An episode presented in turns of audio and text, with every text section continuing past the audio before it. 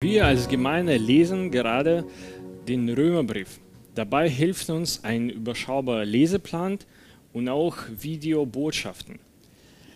Von Video von dieser Woche habe ich ein Thema erwähnt, dass keiner außer Gott dich definieren kann und darf. Auch du nicht. Mit dieser Videopredigt will ich das Thema nochmal angehen. Das werde ich machen mit einigen Be Beispielen aus der Bibel. Und die erste Person ist Mose. Ehrlich zu sagen, Mose wurde in falscher Zeit geboren. Hintergrund dafür ist, dass alle hebräischen Jungs in Ägypten sollten getötet werden, direkt nach der Geburt, weil diese hebräische Minderheit zu groß und zu stark geworden ist. Dadurch war Mose ein Problemkind für seine Eltern. Heutzutage Mädchen erleben das immer noch so, aber in dieser Situation ein Junge war ein Problem für die Eltern. Die Eltern haben Mose gerettet, das war eine Geschichte für sich. Und als Mose aufgewachsen ist, hatte er immer einen Herkunftskonflikt in sich. Er ist als Ägypter aufgewachsen, war aber ein Hebräer. Von Hebräern wurde er aber nie akzeptiert. Hintergrund dazu war ein Konflikt, wo er einen Ägypter umgebracht hat, musste fliehen. Und als er mit Hebräern geredet hat, sie haben auch auf das nie so positiv reagiert. Und seitdem, seit diesem Zeitpunkt könnte man sagen, dass Moses keinen Zweck mehr im Leben hat. Er hat entschieden, ein Hirte in der Wüste zu sein. Und wir können sagen, das war's dann. Das ist seine Bestimmung. Aber die Geschichte geht weiter. Gott hatte ganz anderen Plan und Bestimmung für Mose. Und zwar Befreiung von dem ganzen Volk aus Ägypten. In 2. Mose, 3. Kapitel, 11. und 12. Vers können wir lesen, wie reagierte Mose auf diese Berufung. Mose aber sprach zu Gott, wer bin ich, dass ich zum Pharao gehen und dass ich die Kinder Israels aus Ägypten führen sollte? Wer bin ich? Da sprach der Herr, ich will mit dir sein. Mose hinterfragt seine Identität, da er bei Ägyptern und Hebräern versagt hat. Wer bin ich denn? Gottes Antwort auf diese Identitätsfrage ist sehr einfach. Ich will mit dir sein. In anderen Worten, ich bin hinter deinem Rücken. Auf die Frage, wer ich bin, darfst du antworten, ich bin der, mit wem Gott ist. Wir lesen weiter in 2. Mose 4 von 10. bis 11. Vers. Mose aber sprach zum Herrn, Ach mein Herr, ich bin kein Mann, der reden kann. Ich bin es von jeher nicht gewesen und ich bin es auch jetzt nicht, seitdem du mit deinem Knecht geredet hast. Denn ich habe einen schwerfälligen Mund und eine schwere Zunge. Hier kann ich mit Mose mitfühlen. Es ist tatsächlich schwierig, in mehreren Sprachen zu denken, sich auszudrücken und noch Menschen zu leiten. Was hat der Herr antwortet? Da sprach der Herr zu ihm, wer hat den Menschen den Mund gemacht? Oder wer macht ihn stumm oder taub oder sehend oder blind? Bin ich es nicht, der Herr? Scheinbar stört diese schwere Zunge von Moses Gott überhaupt nicht. Er nimmt das nicht wirklich wahr. Er macht kein großes Ding daraus. Er fragt nur, und wer hat dich so geschaffen? Er hat Mose wegen seinen anderen Qualitäten ausgewählt und schon vor seiner Geburt, vor der Geburt Mose wusste Gott, dass Moses der Befreier von hebräischem Volk wird. Und Gott hat ihn so gesehen und so angesprochen. Nächste Person aus der Bibel, Gideon. Gideon der Volk Israels von Midianitern befreien sollte. In Richter 6 von 11 bis 12 lesen wir, Gideon drosch Weizen in den Kelter, um ihn von den Midianitern in Sicherheit zu bringen. In anderen Worten, er hat sich versteckt und das, was ihm gehörte, hat von den bösen Medianitern versteckt und er versucht einfach etwas Essen zu vorbereiten. Und da hat er Gott gefunden. Da erschien ihm der Engel des Herrn und sprach zu ihm, der Herr ist mit dir, du tapferer Held. Du tapferer Held. So spricht Engel Gideon überhaupt von Anfang an an.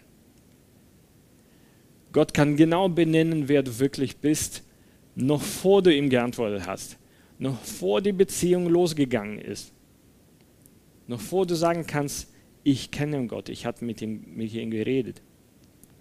Er kann dich nach deinem Namen rufen, er kann benennen, wer du bist. Und meine Eltern wussten 28 Tage nach meiner Geburt nicht, wie ich heißen soll. Ich war einfach nur der Junge.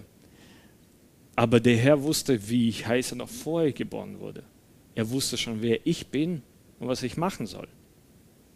Ich weiß das sogar manchmal nicht, aber er wusste schon damals.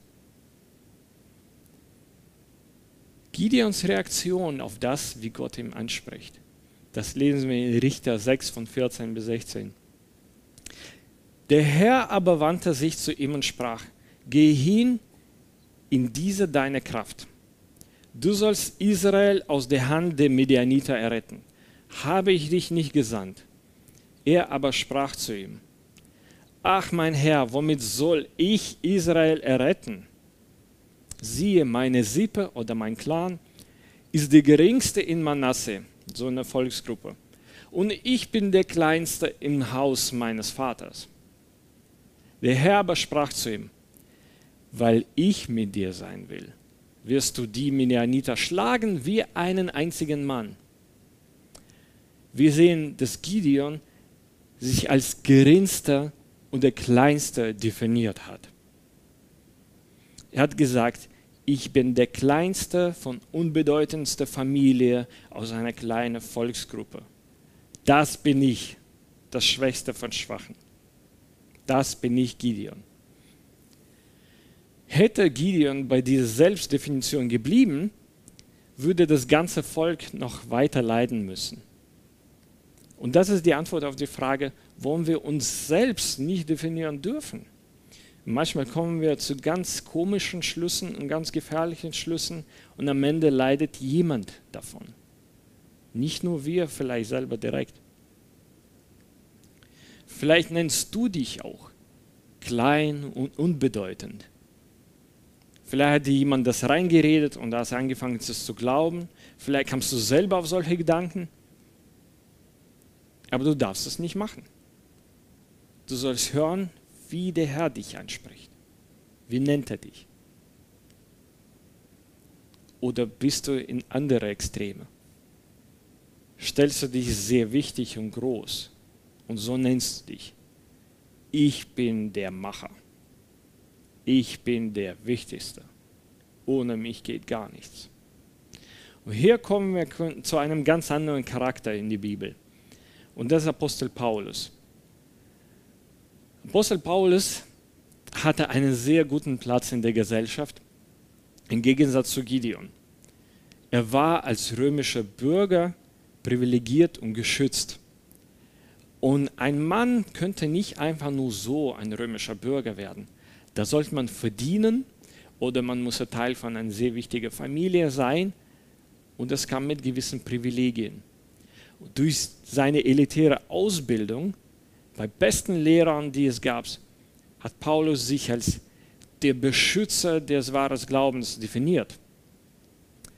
Wir können lesen im Neuen Testament, wie er mit kranker Zufriedenheit Mord von Apostel Stephanus zugeschaut und zugestimmt hat dann kam er und Christen verfolgt hat, hat ihn in Gefängnis geworfen, hat Autorität dafür gekriegt, hat die Macht und Erlaubnis dafür gekriegt.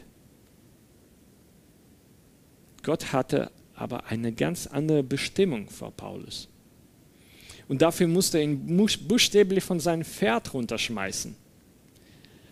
Und dann, als Resultat, kennen wir einen Apostel Paulus, der die ganze Welt bewegt hat und bewegte immer noch sogar nach seinem Tod.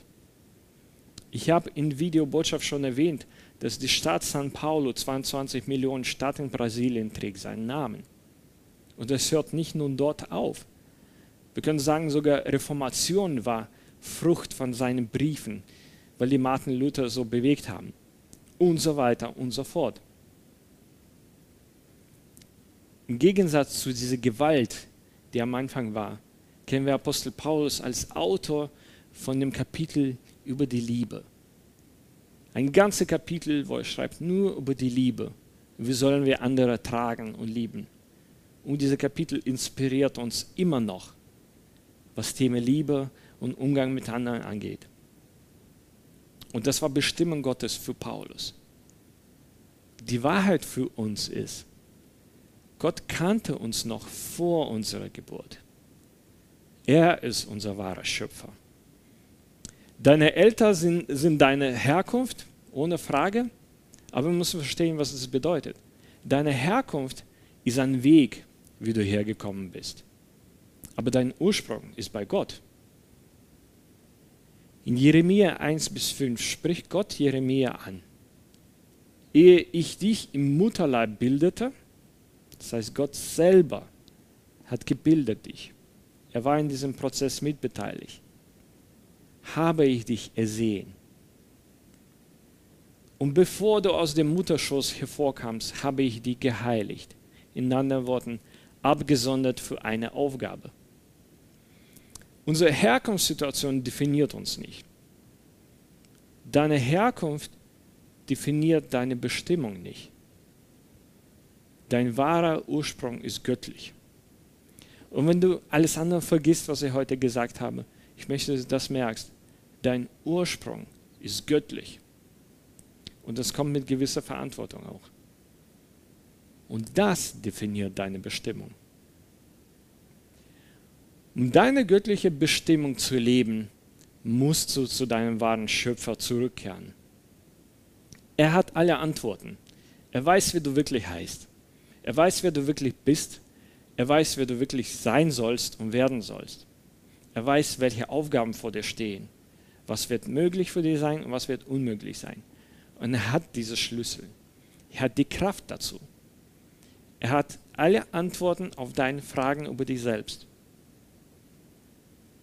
Und falls dich und Gott die Schuld trennt, Schuld von der Sünde, ich kann dir sagen, du kannst die heute noch und gleich zu Gott bringen und er will die nehmen.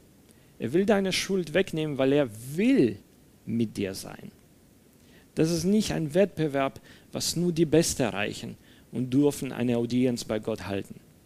Er will, dass jeder Mensch bei ihm landet, dass jeder Mensch seine Bestimmung erfährt. Wir haben nur ein gleiches Problem, die Sünde und die Schuld davon. Er will deine Schuld wegnehmen, dich weißer als Schnee machen.